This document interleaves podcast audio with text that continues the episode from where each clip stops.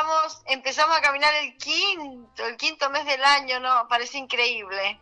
Impresionante. Lo que pasa que cuando suceden muchas cosas, viste, como que el tiempo no te das cuenta que pasa y la realidad eh, se lo se traga eh, a tarascones el tiempo, impresionante. ¿O será que cuando uno llega a determinado etapa de la vida se pasa más rápido? La verdad que no lo sé. Pero me parece que cuando pasan tantas cosas, uno eh, como que pierde un poquito la dimensión de del, del tiempo, ¿no? De lo, del paso del tiempo, que es rápido. Totalmente. Y que y qué maravilla, porque estaba leyendo eh, que este fin de semana has, ha sido parte, vos, con Sofía, de los 920 mil turistas que se movilizaron por el país. No solo eh, eh, turismo local, sino también de extranjeros. Pero bueno, mucho, mucho turismo local, si bien para este, la CAME no hubo movimiento masivo, eh, sí que hubo una priorización de los destinos, sin multitudes, pero se notó el movimiento. Sí, sí. La agenda de actividades, dice la información, fue uno de los motores importantes del fin de semana largo, sobre todo los musicales y los deportivos. Esto significó este movimiento de los 920 mil turistas, un desembolso de 29 millones, de más de casi 30 eh, mil millones de pesos. Esto en alimentos, en bebidas, en alojamiento, en transporte, en la recreación, en las diversas compras. Estos son datos eh, que ha publicado la Confederación Argentina de la Mediana Empresa. Dice además que los turistas gastaron un promedio de 11.300 pesos por día, este, 22,2% más que en el 2018 comparado a precios reales. Lo que pasa que, bueno, se eh, salieron menos, pero se gastó más por el costo, ¿no? De cómo están las cosas. Pero además, imagínate que estamos hablando desde el 2018 a hoy, la gente gastó solo un 22,5% más cuando las cosas eh, quintuplicaron su valor. Digo, la gente salió y gastó mucho menos. Si se comía dos milanesas, se comía un cuarto. Sí, claro. ¿No? El informe, el informe dice que entre quienes viajaron por aerolíneas argentinas, los destinos más elegidos fueron Córdoba, Iguazú, Mendoza, Bariloche, Salta, El Calafate, Ushuaia, Tucumán y Neuquén. Así es que Bariloche me imagino que se debe haber advertido el movimiento, Caro. Sí, Bariloche estaba hermoso con el valor agregado de que ya se sabía que había muchas probabilidades de nevadas. El sábado a la tarde, a las 3 de la tarde, comenzó a nevar en el cerro. Eh, llegó a la base, nosotras estábamos en la cabaña en la base y el sábado a la noche y viernes a la el viernes a la mañana amaneció con los árboles nevados, un sol hermoso. La verdad es que fue preciosa la experiencia. Y en la calle mucho movimiento. Ahora, no estaban los restaurantes atascados, no, no, no veías no tenías dificultad para acceder a los lugares que querías ir. Eh, a Sofi le encanta patinar sobre hielo, yo que me hice la bailarina, casi me quiebro la muñeca, pero bueno. Eh, y había, no es que tenías que hacer cola para hacer ninguna actividad. Estaba... Claro, es lo que dice este informe, no hubo una cosa masiva. Exacto, exacto. Pero estaba muy lindo, había muy buena energía, mucho extranjero, Estela, mucho chileno y mucho brasilero. Pero chileno, bueno, lleno de chilenos, porque además todos los chilenos con bolsas de compras vienen a, Argentina a comprar directamente. Entonces eh, se veía muy claramente quién era chileno porque el argentino andaba sin bolsa y el chileno con bolsa. Claro, en Mendoza pasa lo mismo, van a hacer compras y regresan, la verdad. Claro, pero bueno, lo, lo, interesante de esto es que la gente sigue eligiendo eh, los destinos rionegrinos y además dentro de la provincia de Río Negro y dentro de Argentina eh, nos estamos moviendo. Eh, es, es, impresionante el cambio de tarifa de boletos aéreos cuando lo sacás con tiempo. A vos te pasa cuando vas a Mendoza.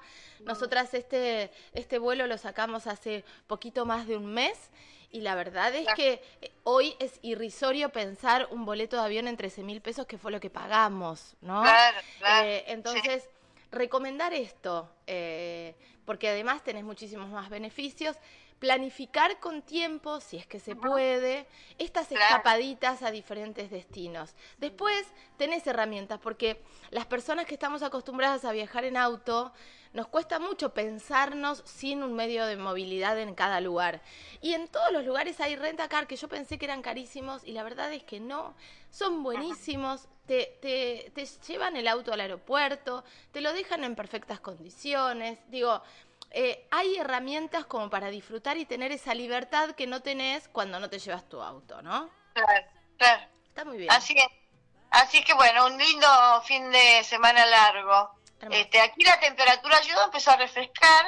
Ahora está así, estabas diciendo que nevó en Bariloche, también ha empezado a nevar en algunos sectores de la región sur, que siempre la nieve es muy bienvenida en toda esa zona. Eh, porque lo blanco se transforma después en verde, en pastura para los animales, este, y mucho frío. Hoy estuve comunicándome con Clemente Onelli, por ejemplo, y me decían, eh, hay como escarchilla y frío, frío. Este, en algunos sectores ya empezó a nevar y esto es eh, una gran alegría para la gente de la línea sur, sobre todo los que se dedican a la ganadería ovina, ¿no? Así es que de todas maneras la gente se aguanta el frío este, y no queda otra, ¿viste? Pero también es una, una gran ayuda estas condiciones para la actividad productiva. Y algo interesante del fin de semana también, Caro, porque yo, te lo, charlábamos el jueves, que se estrenaba aquí en Viedma, el Viedma, este, la capital que no fue. Claro. este documental dirigido por el vietmense Leandro Colás. Un éxito, yo la verdad que me dio tanta emoción. Lleno, el Centro Municipal de Cultura absolutamente lleno, me encantó, me encantó. Después estuve con gente que lamentó no, no haber tenido la posibilidad de ir porque no se enteró de, viste que a veces no, no, todo el mundo se mantiene informado, a veces se te pasa, qué sé yo, no lees, no leíste, bueno, el boca a boca funciona bastante bien también. Este, hay gente que, que sí, que estuvo en, los, en alguno de los tres días y otras que lamentaron perdérselo, porque la verdad que es muy, muy interesante este documental. Qué maravilla, qué maravilla y qué bueno lo que estás diciendo, que se acompañó este proyecto, que lo fueron a ver. Es una temática que a nosotros eh, en la comarca Viedma Patagonas, Patagones nos atraviesa, por supuesto, pero un documental hecho por un vietmense. Felicitaciones a Leandro y qué alegría que le fue bien. Sí, yo también estaba muy contenta eh, por él este, porque dije que él decía, no me lo voy a, no, no me hubiese perdonado que lo hubiera hecho otra persona en su calidad de, de vietmense, pero también lo que desnuda el documental en un testimonio que me pareció fantástico de una arquitecta muy jovencita que hace un análisis sobre el proyecto y que dice, la verdad que era muy chiquita ella cuando eh, eh, Alfonsín anunció el traslado a la capital para esta zona dice, ¿cuántos chicos, cuántos de mi edad y más chicos y que hoy están cursando el secundario, el primario, pongámosle secundario, que entiende, uno por ahí se, se visualiza distinto, que tienen que conocer porque es parte de la historia, de la historia de su lugar.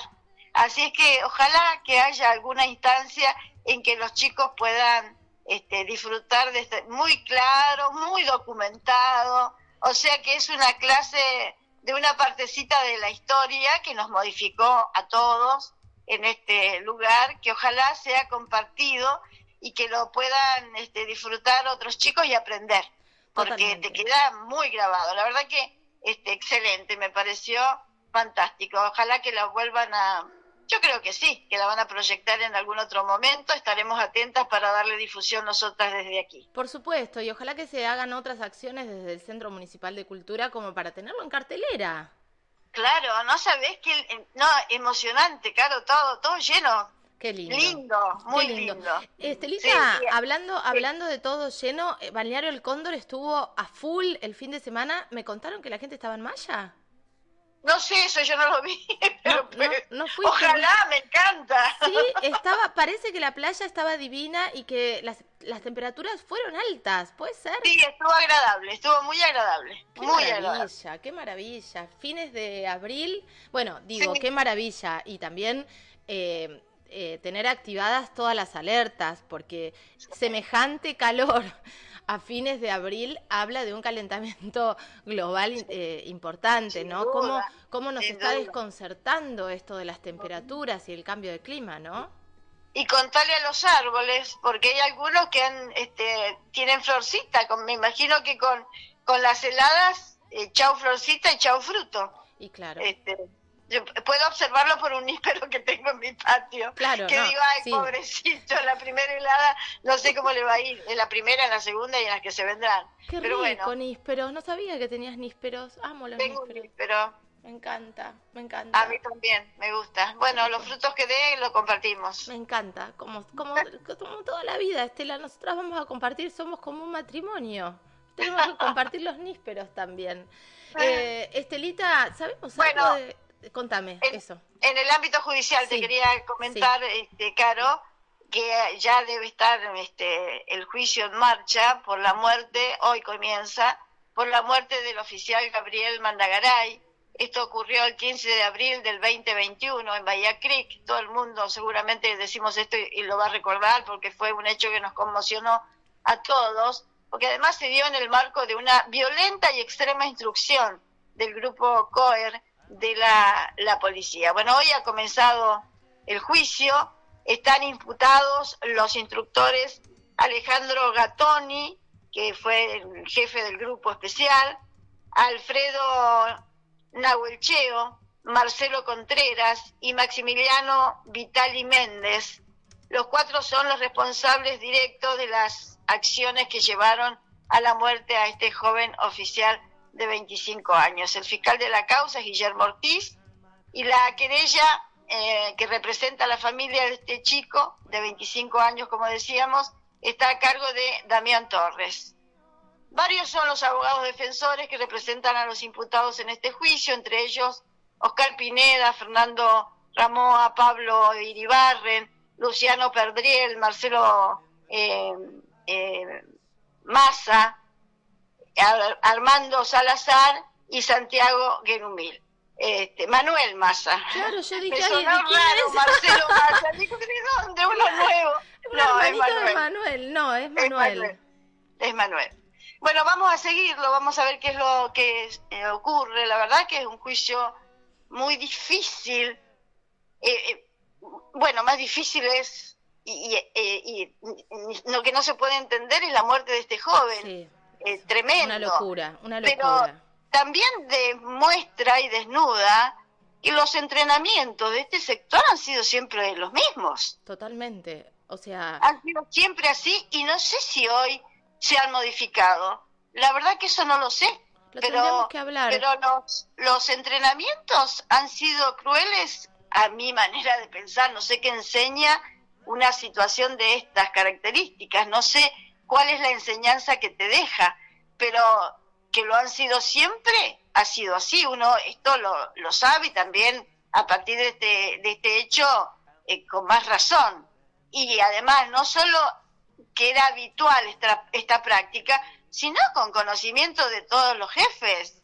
la policía no podés hacer nada si el jefe, el primer jefe que, este, el primero de arriba, el segundo, el tercero, y hasta llegar al jefe de, de la institución, todo el mundo sabe lo que hace, nadie puede hacer algo diferente sin conocimiento de, no, es Una, es, una institución, institución. Exacto, es una es una institución muy verticalista. No, a nosotros nos pasa como comunicadoras que para hacer una nota con alguien dentro de la institución hay que pedir permiso, hay ese permiso lo tienen que elevar. Digo, esto es muy verticalista. Ahora, mm. hasta dónde sabían y hasta dónde eh, esto tiene que ver con un ensañamiento con el chico Mandagaray que termina muerto en las aguas heladas de Bahía Creek que lo obligaron a nadar con borcegos y todo vestido sabiendo que no sabía nadar y por otro lado las torturas previas Digo, mm. las torturas previas son claramente ensañamiento con los pibes. Estamos hablando de que los meaban, de que les daban, les ponían caca en la cara. Estamos hablando de tortura. Sí. ¿No? un espanto, sobre todo el, ingreso al agua helada con temperaturas.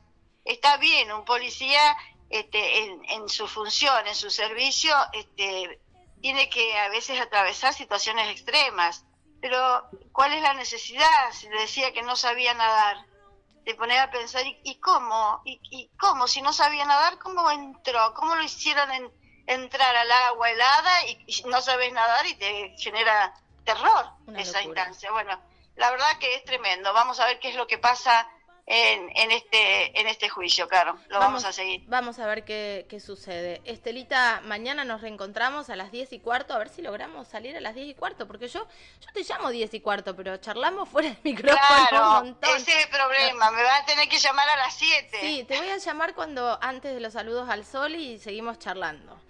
Y listo. Eh, bueno, ojalá que sea un comienzo de semana altamente positivo para todos. Sí, ojalá que así sea y antes de terminar eh, la nota quiero contarles a las personas que están del otro lado, que nos están escuchando, que ayer comencé un programa de radio acá en Buenos Aires a las 21 horas que se llama Campanas en la Noche y lo cuento porque es muy probable que eh, haya del otro lado gente que diga de qué se trata este programa. Y vamos a hablar de amor. Estela, te tengo que entrevistar alguna vez, porque vamos a hablar de vínculos. Ayer eh, comenzamos con un testimonio increíble de una mujer que comenzó a usar las apps de citas, las aplicaciones de citas, eh, por un desengaño amoroso y que después medio que se le volvió adictivo. Entonces, me parece que son interesantes estas temáticas. Estuvo Anabel Cherubito como invitada, eh, Carlos Názara salió también a hablar un poco de, de qué, qué, qué es el... Qué, qué, antes el sexo era tabú. Bueno, ¿cuáles son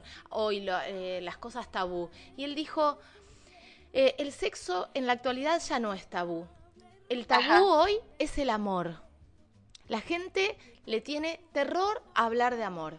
Es, terrible. Entonces, bueno, vamos a tener este programa diario a las 21 horas en las 9.90, una M muy conocida, Radio Espléndida aquí de Buenos Aires, para que toda la comarca hable de amor también con, conmigo ahí en ese programa.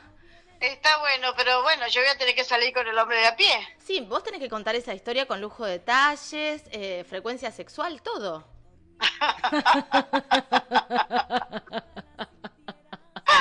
Ay, por favor.